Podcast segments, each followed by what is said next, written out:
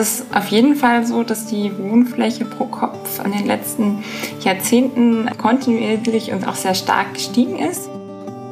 Je mehr Wohnfläche genutzt wird, desto höher sind aktuell auch einfach die ökologischen Wirkungen, die damit einhergehen. Wenn wir in die Zukunft denken und uns fragen, wie wollen wir wohnen, dann muss das mit den ökologischen Grenzen der Erde irgendwie vereinbar sein.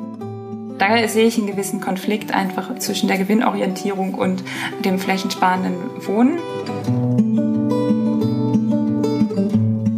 Hallo, hier ist wieder IFOI Update, der Podcast aus der Umweltforschung. Heute geht es um Wohnen in der Stadt. Doch dort machen die steigenden Mietpreise das Leben für viele zunehmend unbezahlbar.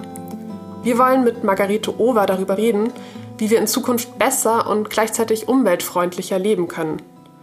Margarete ist Psychologin und seit 2019 wissenschaftliche Mitarbeiterin am IFOI, dem Institut für Energie- und Umweltforschung in Heidelberg. Sie schaut sich Wohninitiativen und Stadtquartiere an, die schon Wege zum guten, klimafreundlichen Wohnen gefunden haben. Schön, dass du heute da bist, Margarete. Hallo. Ich heiße Stella Schalamon und bin Umweltredakteurin, genau wie mein Kollege Markus Franken. Hallo Markus. Hallo Stella, hallo Margarete. Schön, dass ihr da seid. Auch wenn wir ständig über knappen Wohnraum und steigende Mieten reden. Tatsächlich ist es beim Wohnen so wie mit den Autos. Jeder will immer mehr und bekommt es auch. So wie die PS-Zahlen jahrzehntelang gestiegen sind, so nimmt auch der Wohnraum pro Person im Schnitt laufend zu. Und so wie die SUVs die meisten KäuferInnen ausgerechnet unter wohlhabenden, ökologisch denkenden Menschen finden, so lebt diese Gruppe auch in besonders großen Wohnungen. Stimmt das so ungefähr mit deinen wissenschaftlichen Daten überein, Margarete? Ja, also es ist auf jeden Fall so, dass die Wohnfläche pro Kopf äh, in den letzten Jahrzehnten ähm, kontinuierlich und auch sehr stark gestiegen ist. Also allein zwischen 1990 und äh, 2019 von rund 35 Quadratmeter pro Kopf auf 47 Quadratmeter pro Kopf äh, im Bundesdurchschnitt. Und die Prognosen gehen davon aus, dass das jetzt auch so weitergeht. Ähm, und das, das hat auch ganz unterschiedliche Gründe. Ähm, es liegt auch unter anderem, wie du auch schon angedeutet hast, an den ähm, gestiegenen Ansprüchen, äh, Ansprüchen an das Wohnumfeld und so die allgemeinen Wohnvorstellungen. Der, Großteil dieser Entwicklung geht aber auch vor allem auf zwei äh, soziodemografische Entwicklungen zurück. Also das eine ist, dass es einfach auch immer mehr Single-Haushalte gibt. Also dass einfach die Personenzahl pro Haushalt ähm, sinkt und ähm, dadurch einfach dann auch mehr Fläche auf einzelne Personen ähm, entfällt. Und das andere ist, dass auch, ähm, auch ein großer Teil des Effekts geht auch darauf zurück, dass ähm, viele Menschen nach der Familienphase dann auch in den großen Wohnungen einfach wohnen bleiben. Also wenn die Kinder groß sind, die ziehen aus. Ähm, dass dann die, die Eltern dort in der großen Wohnung wohnen bleiben. Ähm, Gerade auch im ländlichen Raum spielt das eine große Rolle und dadurch einfach dann die Wohnfläche pro Kopf auch ja dann ähm, auf einmal sehr stark steigt innerhalb dieser Wohnungen. Die Situation in den Städten ist aber schon auch ein bisschen eine andere, oder nicht, Margarete? Ja, doch, genau. Das ist dann auch nochmal ein anderer Punkt, dass ähm, der Effekt ist jetzt ähm, unterschiedlich ähm, in im ländlichen Raum und in Städten. In Städten ist es tatsächlich eher so, dass auch die Wohnfläche pro Kopf zurückgeht. Ähm, das liegt eben auch daran, dass einfach die, die Mieten kontinuierlich steigen und ähm, auch Wohnraum insgesamt knapp ist. Mm, aber auch da ist es zum Beispiel so, dass es nicht unbedingt, ähm, also dann auch wiederum Hemmnis sein kann, auch später, wenn die Wohnung theoretisch schon zu groß für einen geworden ist, dass man dann trotzdem nicht umzieht, weil es dann auch zum Beispiel sein kann, dass wenn man in eine kleinere Wohnung umzieht, dass man trotzdem mehr Miete zahlen würde, weil in der Zwischenzeit einfach die Mieten auch so stark gestiegen sind, man noch einen alten Mietvertrag hat, deshalb in der großen Wohnung günstiger wohnt als in der kleinen. Gleichzeitig dabei aber auch dann eben der eigentlich verfügbare Raum nicht frei wird für andere, die vielleicht auch jetzt gerade diese Fläche gut gebrauchen könnten. Aber die Situation, an die man denkt, ist ja, dass Singles in der großen Stadt in großen Wohnungen leben und Stella und ich würden, glaube ich, eher empfehlen, dass die doch in WGs ziehen. Ist dieses Modell WG nicht interessant? Das ist ja auch ökologisch ganz toll. Mhm. Doch, das ist also ein sehr guter Aspekt. Es gibt ja schon auch eine ähm, stärkere Vereinzelung in der Gesellschaft. Immer mehr Leute wohnen eben alleine und ähm, gerade zu Corona-Zeiten ist auch aufgefallen, wie viele Leute dann auch darunter stark leiden, alleine zu wohnen, weil sie sehr wenig soziale Kontakte dann auch einfach im Alltag haben. Also die soziale Teilhabe auch reduziert ist. Und gleichzeitig wohnen die zum Teil einfach auf sehr, in sehr großen Wohnungen mit sehr viel Wohnfläche. Und eine Antwort darauf kann natürlich sein, auch eher sich gemeinschaftliche Wohnformen anzugucken, denen es eigentlich gelingt, da verschiedene Aspekte auch unter einen Hut zu bringen. Also sowohl soziale als auch ökologische. Man sagt, okay, man teilt sich eine Wohnung mit anderen, man teilt gemeinschaftliche Räume, man teilt auch Gegenstände, ähm, man teilt den Alltag miteinander und dadurch erhöht man einerseits so das soziale Miteinander und verbessert das und zum anderen lebt man eben auf weniger Fläche, weil man halt eben ähm, zentrale äh, Wohnfunktionen auch teilt, wie Kochen, Essen, Bad etc. Und ähm, dadurch halt einfach eben die Ressourcen auch besser ausnutzt. Ja, du sprichst dann von diesem wunderbar klingenden Wort Raumwohlstand. Was verbirgt sich dahinter? Ich finde das einen ganz spannenden Ausdruck, den ich gerne so verwenden würde, um die subjektive Erfahrung oder die persönliche Erfahrung mit dem Raum, der einem zur Verfügung steht, zu beschreiben. Und dass es nicht unbedingt darum geht, ähm, die Frage, ähm, habe ich genug Platz oder daran sich nicht bemisst, wie groß ist meine Wohnung? Also lebe ich jetzt auf 30, 40, 50, 100, 120 Quadratmetern, sondern ähm, vielmehr der Frage, welche Räume kann ich eigentlich in meinem Alltag für mich nutzen? Ähm, welche Räume sind für mich zugänglich? Welche Räume sind für mich verfügbar? Und das muss ich nicht unbedingt an der, an der Wohnungsgrenze bemessen, sondern auch, welche Räume stehen mir auch in meinem Wohnumfeld zur Verfügung. Also zum Beispiel in der Nachbarschaft, im Quartier gibt es vielleicht in der Nähe einen Platz, auf dem ich mich gerne aufhalte, der quasi im Sommer mein zweites Wohnzimmer wird?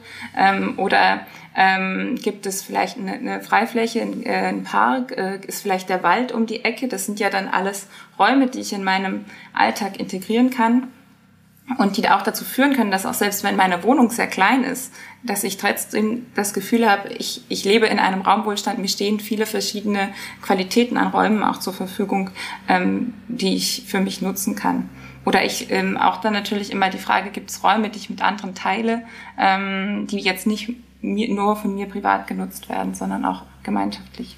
Das heißt, je mehr gemeinschaftlich genutzte Flächen ich habe, desto kleiner kann letzten Endes meine private Wohnfläche sein. Ist das so kurz und knapp zusammengefasst? Tendenziell ja.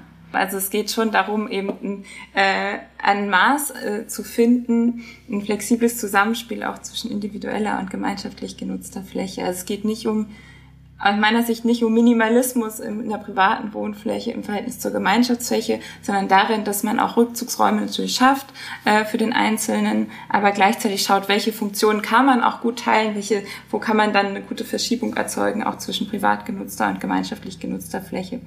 Aber es ist gerade eher eine Tendenz, dass wir das richtig machen oder leben wir eigentlich auf viel zu viel Wohnfläche ähm, und sollten eigentlich viel mehr die Flächen in den Stadtquartieren nutzen? Das Thema Wohnfläche ist ja eigentlich aus verschiedenen Blickwinkeln gerade auch sehr aktuell.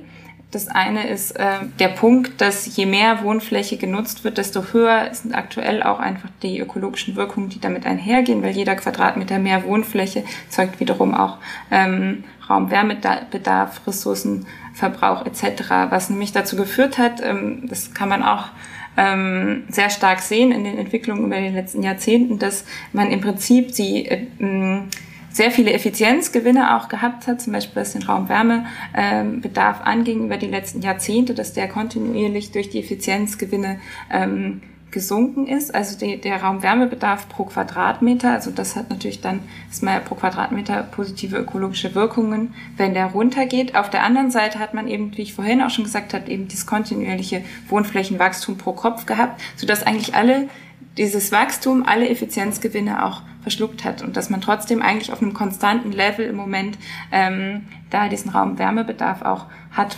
Insofern ähm, hat das einfach eine ziemlich bedeutsame ökologische Komponente im Moment noch und ähm, gleichzeitig dann auch natürlich, ähm, dass Kommunen unter starkem Flächendruck stehen, also dass es einfach gar nicht genug ähm, nutzbare Flächen auch für Wohnraum gibt ähm, und dadurch auch eben auch noch die ähm, der Druck auf die verfügbaren Flächen steigt mm, und eben auch ein sehr starker Mangel an bezahlbarem Wohnraum äh, vorhanden ist. Ähm, so dass man sich da eben fragen muss, okay, wie können wir denn eigentlich diese beiden äh, sehr großen Themen, die sozialen und die ökologischen Herausforderungen eigentlich unter einen Hut bringen. Und ähm, ich glaube, dafür braucht es auf jeden Fall andere Wege als so weitermachen wie bisher. Ja, also das finde ich ja total spannend an deiner Arbeit auch, dass du diese beiden Dinge vereinbarst. Was ist denn da so dein antreibender Faktor? Also wieso machst du, was du machst? Also es hat eigentlich bei mir damit angefangen, dass ich im, im Studium, habe ich in einem kleinen gemeinschaftlichen Wohnprojekt gewohnt und wir hatten so die Vorstellung entwickelt, dass wir gerne in Heidelberg ein, ähm, ja, ein größeres Wohnheim umsetzen wollen, an dem junge Leute anders miteinander zusammenwohnen können, in dem wir halt nochmal ähm, das Thema Wohnen und Lernen zusammendenken und sind dann dahin gekommen, dass wir ein gemeinschaftliches Wohnprojekt gestartet haben für ähm, Planungen dafür gestartet haben für ein Wohnprojekt für über 200 junge Leute, die dort in Selbstverwaltung zusammen wohnen können. Und gleichzeitig das Ganze so als Bildungsort gedacht, wo man halt eben Gemeinschaftsflächen hat, wo man gemeinsam äh, Projekte umsetzen kann und auch in das Stadtquartier reinwirken kann. Das ist einerseits ein Ort ist, an dem sich ähm, die Bewohnerinnen und Bewohner treffen können und gemeinsam Projekte umsetzen können und zum anderen aber auch ein Ort, der nach außen offen ist, dass ähm, Gruppen aus der Zivilgesellschaft, Gruppen aus der Nachbarschaft dort die Räume nutzen können. Und mit der Idee, dass wir dadurch einen nicht kommerziellen Ort schaffen in Heidelberg, der in die Stadt mitgestaltet, ähm, aus den Bedürfnissen heraus und den Interessen der Bewohnerinnen und Bewohner selbst. Da kamen wir schon stark so von dem Gedanken her, wie wie wollen wir eigentlich zusammenleben, wie wollen wir das miteinander gestalten, wie wollen wir auch miteinander lernen und wie wollen wir uns Räume aneignen. Das war so der Ausgangspunkt und gleichzeitig aber auch immer mit der Perspektive, wie wollen wir in Zukunft leben und wenn wir jetzt sagen, wir starten hier ein neues Projekt, dann soll das so ökologisch sein wie möglich, weil alles andere können wir uns zum aktuellen Zeitpunkt nicht vorstellen. Das, wenn wir in die Zukunft denken und uns fragen, wie wollen wir wohnen, dann muss das mit den ökologischen Grenzen der Erde irgendwie vereinbar sein. Sag doch nochmal, wie das Projekt heißt, denn jetzt sind wir ja schon mitten in dem drin, was du aktuell auch wissenschaftlich begleitest. Also das ähm, Projekt, das nennt sich Collegium Academicum und ähm, da haben wir mit den Planungen 2013 begonnen und das ist jetzt gerade in der Umsetzungsphase. Wir haben letztes Jahr im Mai mit den Bauarbeiten begonnen und das soll jetzt bis Ende des Jahres fertiggestellt werden und da entsteht eben ähm, ein viergeschossiger Holzneubau, in dem Wohnraum dann für 176 Personen entsteht in, äh, in Dreier- und Vierer-WGs. Das Projekt das richtet sich äh, vorrangig an Studierende und Auszubildende und auch Promovierende, aber zum, ähm, darüber hinaus aber im gewissen Umfang auch ähm, offen für andere Zielgruppen. Und ja, das, das Besondere an dem Projekt ist, dass wir dort eben von Anfang an auch das Thema Nachhaltigkeit und ökologische Nachhaltigkeit im Wohnen und Bauen auf allen Ebenen mitgedacht haben. Wir haben uns gefragt, wie ist wohl das Einholen der Meinungen der Studierenden passiert? Konnte man da so ein Wünsch dir was Zettel ausfüllen oder ähm, wer hat sozusagen die Bedürfnisse formuliert für die Leute? Ja, das waren wir selbst. Da eben das Projekt aus einer studentischen Initiative entstanden ist, waren wir ja sozusagen selber die Zielgruppe.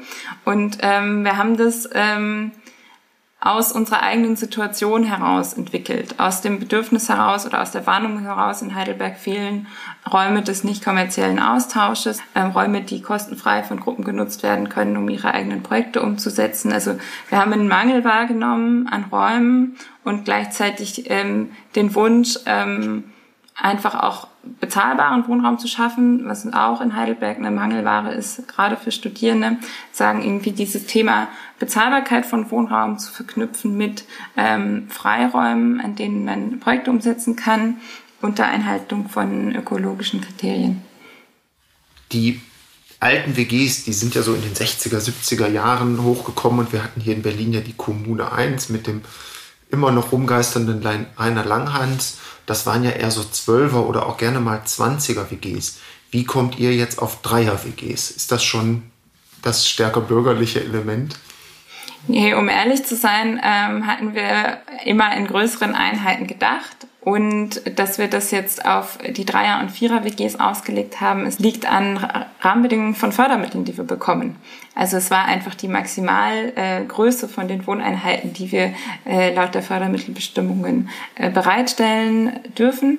Ähm, gleichzeitig ist es aber so, dass die Architektur des Gebäudes darauf ausgelegt ist, dass ähm, langfristig auch mehrere Wohnungen zusammengeschlossen werden kann. Also in, ähm, in 10, 15, 20 Jahren können dann auch einfach ähm, zwei Wohnungen oder drei Wohnungen zusammengeschaltet werden, sodass man da Achter, Zwölfer äh, WGs etc. auch drin hat. Und ich stelle mir jetzt vor, ihr habt klassische Dreier-, Vierer-WGs mit drei, vier Zimmern, Küche, ein oder zwei Bäder jeweils. Ist das richtig oder wo kommen jetzt die Gemeinschaftsflächen vor? Also das, ähm, das Spannende an den Wohnungen ist eigentlich, dass sie ein flexibles Raumkonzept haben. Also es ist nicht so, dass ähm, es da jetzt eine Standard ähm, vier Einzelzimmer, Gemeinschaftsküche und Badezimmer gibt, sondern es ist so, dass jedes der Einzelzimmer besteht aus einer Kernzone und einer, einer flexiblen Zone. Das heißt, jede Bewohnerin und Bewohner kann zwischen zwei Ausbauvarianten ähm, entscheiden und je nachdem, also man kann sagen, mir reicht ein relativ kleiner privater Raum, in dem ich einfach mich zurückziehe zum Schlafen, zum Arbeiten etc. Dann kann man das Zimmer auf sieben Quadratmeter einstellen. Und damit gewinnt dann eben die, die WG-interne Gemeinschaftsfläche die anderen sieben Quadratmeter, die die flexible Zone darstellen. Man kann aber auch genauso gut sagen, ich hätte aber gerne ähm, ein bisschen mehr Rückzugsraum für mich, deshalb gehe ich auf 14 Quadratmeter. Dann ist die ähm, WG-interne Gemeinschaftsfläche, bleibt dann in der, in der Standardgröße, das sind dann etwa 21 Quadratmeter Gemeinschaftsküche. Ähm, und die kann eben, wenn aber alle vier Bewohnerinnen und Bewohner entscheiden, ähm, das Zimmer in die, auf die Kernzone zu begrenzen, dann ähm, kann die Gemeinschaftsfläche bis knapp 50 Quadratmeter groß werden innerhalb der äh, WG. Darüber hinaus gibt es aber in dem Wohnheim nochmal gut 500 Quadratmeter Gemeinschaftsfläche, die eben für alle gemeinsam zur Verfügung stehen. Die setzen sich eben zusammen aus einer, ähm, einer Aula, in der größere Veranstaltungen, Bildungsveranstaltungen, kulturelle Veranstaltungen stattfinden können ähm, mit einem Multifunktionsraum nochmal dran, wo auch eine Gemeinschaftsküche ist, wo wir uns auch vorstellen, dass dann auch einfach regelmäßig gemeinschaftlich gekocht werden kann für größere Gruppen. Ganz besonders ist auch noch die Werkstatt. Also wir haben ähm, eine Holzwerkstatt ähm, in dem Wohnheim integriert, ähm, in der wir jetzt auch schon baubegleitend die, die Möbel äh, selber bauen für die Zimmer. Die Idee ist auch eben, die Zimmer werden so grundausgestattet und dann, ähm, dass auch äh, zukünftig die Wohnerinnen und Bewohner selber noch Möbel entwickeln können und dann vor Ort umsetzen können, um nochmal sich weiter auch ähm, einzurichten oder auch die Gemeinschaftsflächen einzurichten.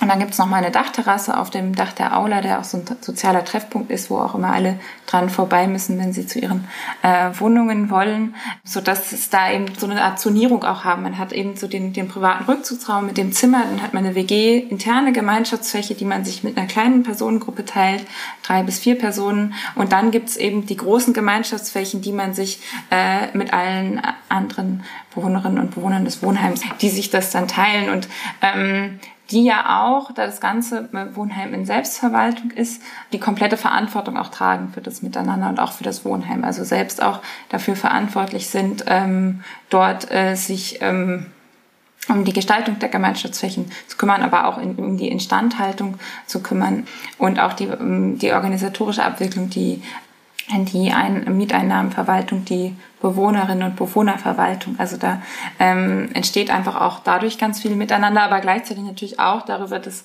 ähm, wir diese ganzen Räume zur Verfügung stellen, damit dort Bildungs- und kulturelle Veranstaltungen stattfinden können und einen Garten draußen gibt, wo wir auch Nutzpflanzen anbauen wollen. Es mich natürlich als WG-Bewohnerin total interessiert, wie dann die Leute zusammenkommen. Also weil mit manchen Leuten wohne ich besser, mit anderen wohne ich schlechter. Wie wird das dann ausgesucht? Weißt du das dann oder ist das alles noch in der Mache? Ja, wir sind da aktuell in dem Belegungsprozess, wenn man so möchte. Also ähm, sollen eben im November die ersten Bewohnerinnen und Bewohner einziehen. Es ist der Wunsch, dass dort einfach auch eine ganz unterschiedliche äh, junge Leute wohnen, also mit ganz unterschiedlichen fachlichen, sozialen und kulturellen Hintergründen. Also dass wir so ein bisschen gucken, dass wir da eine gewisse Diversität hinbekommen. Ähm, das ganze Wohnheim ist auch barrierefrei ähm, gebaut, so dass wir da auch unser Wunsch ist, dass wir dort auch junge Leute mit, ähm, mit körperlichen Einschränkungen dort auch ein, einziehen können weiterer Aspekt ist eben, dass wir uns wünschen, dass wir eine gute Durchmischung auch zwischen Studierenden und Auszubildenden hinbekommen, weil es häufig ja auch einfach eine gewisse Trennung zwischen den beiden Gruppen gibt, die sich gar nicht unbedingt so im Alltag begegnen und auch miteinander leben. Und ähm, genau, und das, also ein wichtiger Aspekt ist natürlich, dass das ganze Wohnheim funktioniert nur dann, ähm, äh, wenn sich die Bewohnerinnen und Bewohner auch in gewissem Maße einbringen, das Miteinander da ähm, es ja keine professionelle Verwaltung gibt, die das Ganze stützt, sondern die ganze Verantwortung sich eigentlich auf den Schultern der Bewohnerinnen und Bewohner verteilt. Aber das heißt schon, dass quasi jede einzelne Bewohnerin muss sich irgendwie einbringen und Teil der Gemeinschaft sein und es reicht nicht, wenn es einfach ein paar sind, die sich dann um diese gemeinschaftlichen Aufgaben kümmern. Also man muss sich schon engagieren auch. Uns ist total klar, dass dort am Ende nicht 176 Leute wohnen, die super engagiert den ganzen Tag sich um das Wohnheim kümmern, sondern dass es einfach darum geht, dass mit immer Leute geben, die sind engagierter als andere und damit muss man in der Selbstverwaltung umgehen und dafür auch Umgangsweisen finden. Gleichzeitig haben aber auch alle Leute natürlich auch unterschiedlich viele Kapazitäten, sich einzubringen oder nicht. Im aktuellen sieht es so aus, dass wir uns überlegt haben, dass es ähm, jede Person aus einer, ähm, die dort einzieht, aus einer Liste an Aufgaben sich auch eine Aufgabe aussuchen kann. Die kann aber sehr unterschiedlich im Umfang sein. Also da können Aufgaben sein, die nehmen vielleicht nur eine halbe Stunde in der Woche in Anspruch und andere nehmen dann deutlich mehr Zeit in Anspruch. Oder man übernimmt einfach für einen gewissen Zeitraum eine Verantwortung und zieht sich dann auch wieder ein Stück weit raus. Also es ist schon die Idee, dass jeder sich mit einbringt, aber die Umfänge können sehr unterschiedlich sein. Sozial klingt das ganz toll. Es klingt wirklich wunderbar nach einem wunderbaren Projekt. Jetzt sag uns doch noch mal, was bedeutet das denn ökologisch? Was bringt diese Mischung aus Wohnform und ökologischem Bauen? Also wir sind ja gestartet mit diesem Ziel, dort ein ähm, sozialen Freiraum auch zu schaffen für junge Leute, sich miteinander weiterzuentwickeln und auszutauschen. Und dafür wollten wir eben auch möglichst große Räume bereitstellen. Gleichzeitig wollten wir aber auch eben aus ökologischen Gründen insgesamt nicht so einen hohen Flächenverbrauch auch pro Kopf haben, sodass wir eigentlich so aus diesem Spannungsfeld, aus diesen beiden Zielen am Ende gemeinsam mit dem Architekten auch eine Lösung gefunden haben, die wir sehr schön finden. Also dadurch, dass das Ganze ein Holzskelettbau ist, haben wir im Prinzip fast keine tragenden Wände sodass man innenliegend fast alle Wände auch flexibel versetzen kann, sodass man eigentlich, wo man absolut bei einem relativ geringen äh, Wohnfläche pro Kopf landet, ähm, durch diese verschiebbaren und verstellbaren Wände ziemlich viele Möglichkeiten bekommt, auch den Raum zu gestalten so durch, äh, dadurch die Bewohnerinnen und Bewohner sich den Raum auch aneignen können und an ihre Bedürfnisse anpassen. Also das ist so eine ganz entscheidende Stellschraube gewesen, also diese ähm, Verknüpfung aus ja, Gemeinschaftsräumen und ähm, flexiblen Privaträumen, also dass man da eigentlich die ähm, ökologischen Wirkungen auch reduzieren kann. Ähm, bei dem Wohnheim, da erreichen wir auch einen sehr hohen ähm, Energieeffizienzstandard. Also das ist nach dem KfW 40 Plus Standard geplant und wird danach errichtet und äh, erreicht damit auch den, ähm, den Passivhausstandard. Also so für Studierende kann ich mir das richtig gut vorstellen. Und dann denke ich aber auch so, in meinem Freundeskreis fängt es halt an, dass dann die Leute irgendwie dann doch zusammenziehen, ähm, also mit ihrem Partner oder mit ihrer Partnerin, dann irgendwann mal vielleicht eine Familie kriegen. Meinen Eltern kann ich leider immer noch nicht einreden, dass sie mal in eine alten WG ziehen sollten. Ist das ein Konzept, das du dir auch für verschiedene ähm, Gesellschaftsgruppen und auch für, für verschiedene Generationen vorstellen kannst? Ja, auf jeden Fall.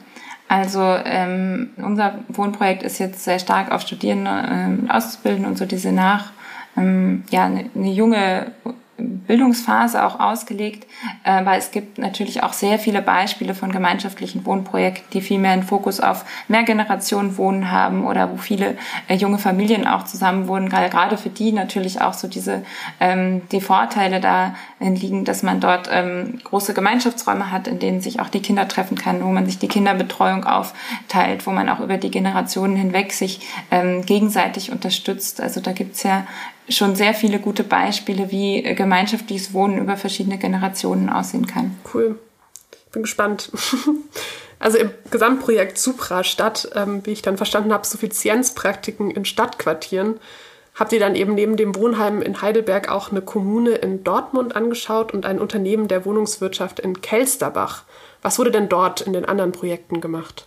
Ja, in dem Projekt Superstadt, da schauen wir uns in drei verschiedenen Reallaboren an drei Städten an, wie ähm, Suffizienzpraktiken in Stadtquartieren umgesetzt werden können und immer ausgehend von unterschiedlichen Leitakteuren, wie wir die nennen. In Heidelberg haben wir eben den Fall, dass wir ähm, eine zivilgesellschaftliche Initiative begleiten, die eben mit diesem selbstverwalteten Wohnprojekt auch versucht, in das Quartier mit hineinzuwirken und dort auch ein Angebot zu schaffen, das vom Quartier mitgenutzt werden kann, zum Beispiel eben in Form von diesen Räumen der Werkstatt, äh, dem Außenbereich etc. In Dortmund arbeiten wir mit einem Stadtquartier zusammen. Da geht es dann auch so ein bisschen um die Frage, wie können einzelne Haushalte auch zusammenkommen und auch gemeinsam sich über ressourcenschonende Verhaltensweisen austauschen. Und ähm, in Kelsterbach, da arbeiten wir noch mit einer ähm, Wohnungsbaugesellschaft zusammen, die sich auch überlegt, wie können wir eigentlich hier in dem Quartier auch die soziale Teilhabe darüber erhöhen, dass wir ähm, gemeinschaftliche Angebote schaffen oder ähm, zum Beispiel im Bereich der Ernährung oder auch wie können wir hier äh, suffiziente Reformen der Mobilität, also wie kann Fahrradmobilität gestärkt werden, ausgehend von der ähm, Wohnungsbaugesellschaft. Und also in den beiden ähm, anderen Teilprojekten, da geht es auch stark darum, wie können wir eigentlich die soziale Teilhabe in den Quartieren darüber befördern, dass äh, Suffizienzpraktiken realisiert werden. Genau, also du musst jetzt auch ganz kurz mir tatsächlich nochmal erklären, was Suffizienz eigentlich ist. Suffizienz ist ähm, eine Nachhaltigkeitsstrategie neben Effizienz und Konsistenz. Neben Effizienz und Konsistenz sind vor allem technologiebasierte Strategien, und die Suffizienz, die setzt auf der Nachfrageseite an, also hinterfragt auch ähm, Konsum- und Verhaltensweisen und versucht über ähm, eine Verschiebung eigentlich auf dieser Ebene zu mehr Ressourcenschonung zu kommen und auch zu Verhaltensweisen, die innerhalb der ökologischen Grenzen der Erde bleiben und gleichzeitig aber immer unter Berücksichtigung der Bedürfnisse, ähm, der sozialen und individuellen Bedürfnisse. Ja, und das kann ich mir jetzt äh, gut vorstellen in so einem Wohnheim oder in so einem Wohnkomplex. Aber wie lässt sich dann das, was ihr quasi jetzt ähm, in den Wohnprojekten oder in den einzelnen Projekten herausgefunden habt, auf tatsächlich ganze Stadtquartiere anwenden? Also das lässt sich äh, eigentlich auf verschiedenen Ebenen ähm, auf Stadtquartiere übertragen. Also auf der einen Seite spielt so bei Suffizienz in Stadtquartieren vor allem die Flächennutzung eine große Rolle. Also ähm, wie das, was wir vorhin auch schon gesehen haben, dass ähm, ähm, welche Räume stehen eigentlich wem zur Verfügung, wer kann Räume nutzen. Also möglichst viele gemeinschaftlich nutzbare Flächen im Stadtquartier zu schaffen, nicht kommerzielle Räume, auch öffentlichen Raum eben ähm, zu bespielen und eben zu schauen, wie ist eigentlich so das Verhältnis zwischen privat genutzten Flächen und gemeinschaftlichen Flächen und auf der anderen Seite auch Angebote zu schaffen, die es erleichtern im Alltag, ähm, ressourcen- und klimaschonender zu wohnen, sei es halt durch ähm, Angebote zum Teilen, zum selbermachen, zum Reparieren, ähm, die, man sehr gut auch auf einer Stadtquartiersebene ansiedeln kann. Auch insgesamt so dieses Bild der kurzen Wege, also ähm, wie kann man es auch schaffen, dass ähm, Wohnen, Arbeiten und Leben eben möglichst nah zusammenliegt, um auch eben unnötige Mobilität auch ähm, zu vermeiden. Also das sind so Themen, die einfach auf einer Quartiersebene sehr gut umsetzbar sind. Auch das klingt wieder ganz toll und ich finde, es kann gar nicht genügend solche Projekte geben. Jetzt kommen wir aber noch mal zu unserem Einstieg zurück. Die Situation gerade in den großen Städten, aber auch Immobilienpreise auf dem Land steigen ja durchaus, ist ja eine andere. Das, was ihr entwickelt und erforscht, wie bekommen wir das denn zusammen mit den real existierenden renditegetriebenen Immobilienkonzernen? Oder schließt sich das aus, der profitorientierte Wohnmarkt und die Konzepte, die ihr anbietet? Also wenn man jetzt einfach mal nur das ähm, Flächenziel betrachtet, auch aus einer ökologischen Perspektive, dann gibt es da natürlich auch gute Möglichkeiten, das äh, im konventionellen äh, Immobilienmarkt auch umzusetzen, auch in Kombination mit ähm, flexiblen Räumen, Schaltbarkeit von Räumen etc. Das ist natürlich erstmal integrierbar und machbar und würde auch einen Beitrag leisten zu den, den Flächenzielen. Gleichzeitig sehe ich da aber auch ein paar Schwierigkeiten in der Verknüpfung auch von den ähm, renditeorientierten Firmen und diesen Suffizienzkonzepten, von denen ich sprach. Denn eine Gefahr, die ich dann an der Stelle daran sehe, ist natürlich, dass wenn ich hochwertiges Angebot auf wenig Fläche schaffe, aber dann die gleiche Miete dafür nehme, dann äh, ist natürlich auch den sozialen Zielen damit nicht unbedingt gerecht geworden. Also die Frage, bleibt dann der Quadratmeterpreis gleich? Das wäre dann natürlich auch eine wichtige Voraussetzung. Und wenn dann die Quadratmeterpreise steigen, weil man einfach den gleichen Preis zahlt für weniger Fläche, dann wäre damit auf der sozialen Ebene nicht so viel gewonnen. Also da sehe ich einen gewissen Konflikt einfach äh, zwischen der Gewinnorientierung und ähm, dem flächensparenden Wohnen. Das ist das eine. Und das andere ist schon auch die Frage, also das, was viele so gemeinschaftliche Wohnprojekte ja auch auszeichnet, sind die Organisationsstrukturen und dieses, diesen Wunsch und diese Bereitschaft, einen Ort gemeinschaftlich zu gestalten. Und das fängt ja oft auch dann bei der Eigentumsstruktur an. Dadurch, dass einfach die Verantwortung geteilt bei den Bewohnerinnen und Bewohnern liegt, ähm, können sie den Ort auch so gestalten, äh, wie es ihren Vorstellungen entspricht. Und auch gerade viele ähm, Ansätze des Teilens, ähm, des Miteinanders, ähm, die funktionieren ja auf einer Vertrauensbasis und auf einem sozialen Miteinander. Und das in so, eine, in so einer Gewinnlogik zu übertragen, da kommt man schon an gewisse Schwierigkeiten, das einfach unter einen Hut zu kriegen. Was kann der Staat machen, um solche Ansätze dennoch zu fördern? Ich kann ja sagen, dass wir hier in Berlin ähm, als Baugruppe gebaut haben. Da hat der Senat die Grundstücke relativ günstig verkauft an willige Baugruppen und daraus ist tatsächlich auch eine tolle Gemeinschaft entstanden, die dann auch recht ökologisch gebaut hat. Ist das der Weg? Staatliche Zuteilung oder Vergabe von Grundstücken relativ günstig? Auf jeden Fall eine sehr entscheidende Frage, wie ähm, Flächen vergeben werden, auch in städtischen Räumen. Also eben, äh, woran wird die Vergabe von Flächen auch geknüpft? Sind es halt rein wirtschaftliche Kriterien oder geht es auch darum, dass ein Gesamtkonzept bewertet wird, also auch eben hinsichtlich der ökologischen und sozialen Wirkungen von einem geplanten Projekt, dass man da auch eben zum Beispiel ähm, Kommunen einfach sehr gut über Konzeptvergaben auch steuern können, wer kann, in, in welche Richtung geht das Ganze und dadurch halt auch Wohnprojekten, Baugruppen etc. mit, mit stärker ausgeprägten sozialen und ökologischen Zielen dann am Ende auch den Vorzug zu geben. Und am Schluss unseres Podcasts, weißt du, was wir da wissen möchten von dir unbedingt? Wie wohnst du eigentlich jetzt? Ja, ich wohne aktuell in einer WG, in einer Vierer-WG, in einem Altbau der leider nicht besonders gut saniert ist. Ich habe hier sehr lange in einem sehr kleinen Zimmer gewohnt, das tatsächlich nur acht Quadratmeter hatte. Bin jetzt aber kürzlich in ein etwas größeres Zimmer innerhalb der Wohnung umgezogen. Und wir teilen uns aber dafür ein sehr großes Wohnzimmer und ähm, ja, eine Küche. Aber das heißt, obwohl du sieben Jahre lang an dem Wohnprojekt in Heidelberg involviert warst, wirst du da nie einziehen, vermutlich. Das weiß ich noch nicht. Vielleicht werde ich da auch noch ein paar Monate einziehen. Es wird ja Ende des Jahres fertig.